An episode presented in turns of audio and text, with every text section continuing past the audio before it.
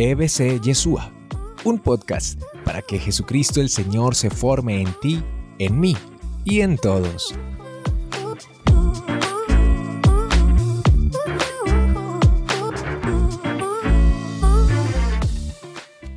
El Evangelio de Lucas, en el capítulo 9, versículo 62, nos dice, El que pone su mano en el arado y vuelve atrás, no sirve para el reino de los cielos. Es un Evangelio que nos está hablando de la perseverancia. Es un Evangelio que nos está pidiendo que saquemos todo el coraje, todas las fuerzas, todas las ganas que hay en nuestro interior, en nuestra alma y en nuestro ser para seguir a Jesús, para seguir adelante en este camino de discipulado, en este seguir y servir al Maestro porque son muchas las tentaciones, varias cosas las que van a pretender distraerte, que te ocupes mucho para que no vuelvas a el encuentro con el Señor, para que no frecuentes los sacramentos, para que no perseveres en el servicio y en la evangelización. Van a ser muchas las tentaciones. Por ejemplo, como les decía, las distracciones. No, tengo un paseo, no, tengo un viaje, no, al cine con la novia, no, un partido de fútbol y se van a presentar justamente cuando te tocan los encuentros de formación, justamente cuando te tocan las reuniones de comunidad, justamente cuando te toca el retiro espiritual. Se van a presentar todas esas propuestas que te quieren distraer de lo esencial, que te quieren distraer de Jesús y que te quieren embolatar para que no perseveres. Pero también se van a presentar ocupaciones, mucho trabajo, mucho estudio, una reunión muy importante, un viaje de negocios, una plática de más, un trabajo extra, un part-time, etcétera, etcétera.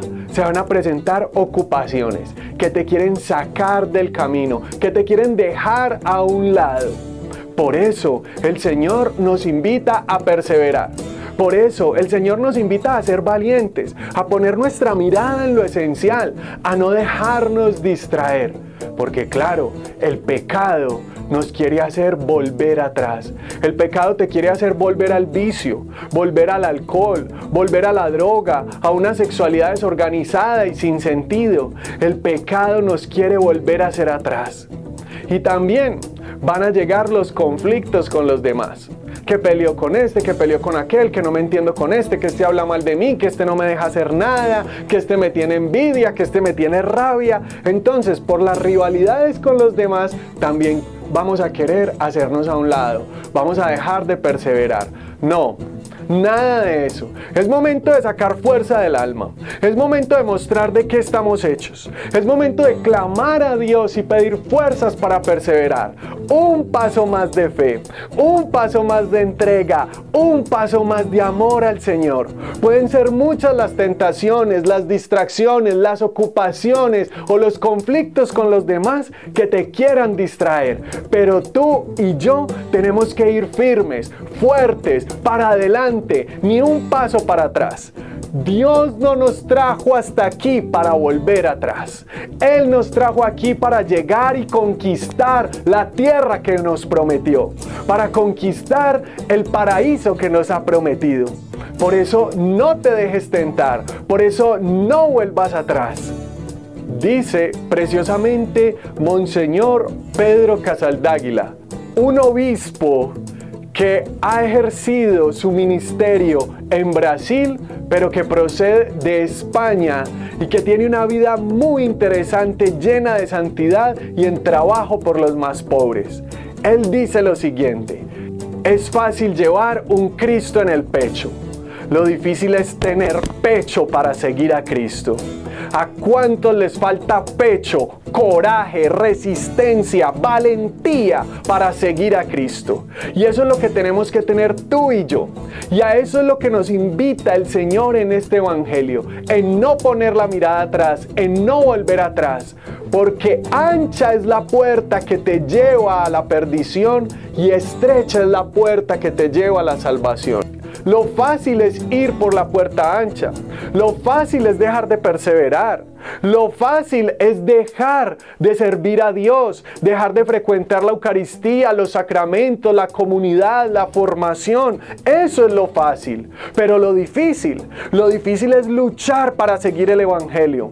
Por eso nos dirá el Evangelio según San Mateo, el reino de Dios lo arrebatan los valientes. ¿Por qué hay que tener valentía? Hay que tener pecho para seguir a Cristo. Hay que seguir adelante sin perder la mirada en Jesús. Como dirá la carta a los hebreos, fijos los ojos en Jesús, quien inicia y lleva a la plenitud nuestra fe. No te dejes tentar, sigue adelante ni por las distracciones, ni por las ocupaciones, ni porque tuviste un conflicto con los demás. Sigue adelante que Cristo tiene grandes bendiciones para ti. Mientras más grande es la tentación vencida, más grande es la bendición que ha de venir. No te la dejes robar por nada ni por nadie. Si peleaste con alguien de la iglesia, pues acércate con humildad, con madurez, se arreglan y para adelante. Si alguien se va de la iglesia por un hermano, por una persona, fue que no entró a la iglesia por Jesús. Y tú y yo estamos aquí por Jesús. Entonces, a pesar de las dificultades, a pesar de los roces, seguimos adelante, con alegría y con gozo, con fortaleza, porque es el Señor quien nos espera, es el Señor quien nos llama, es Él quien nos invita a permanecer y perseverar.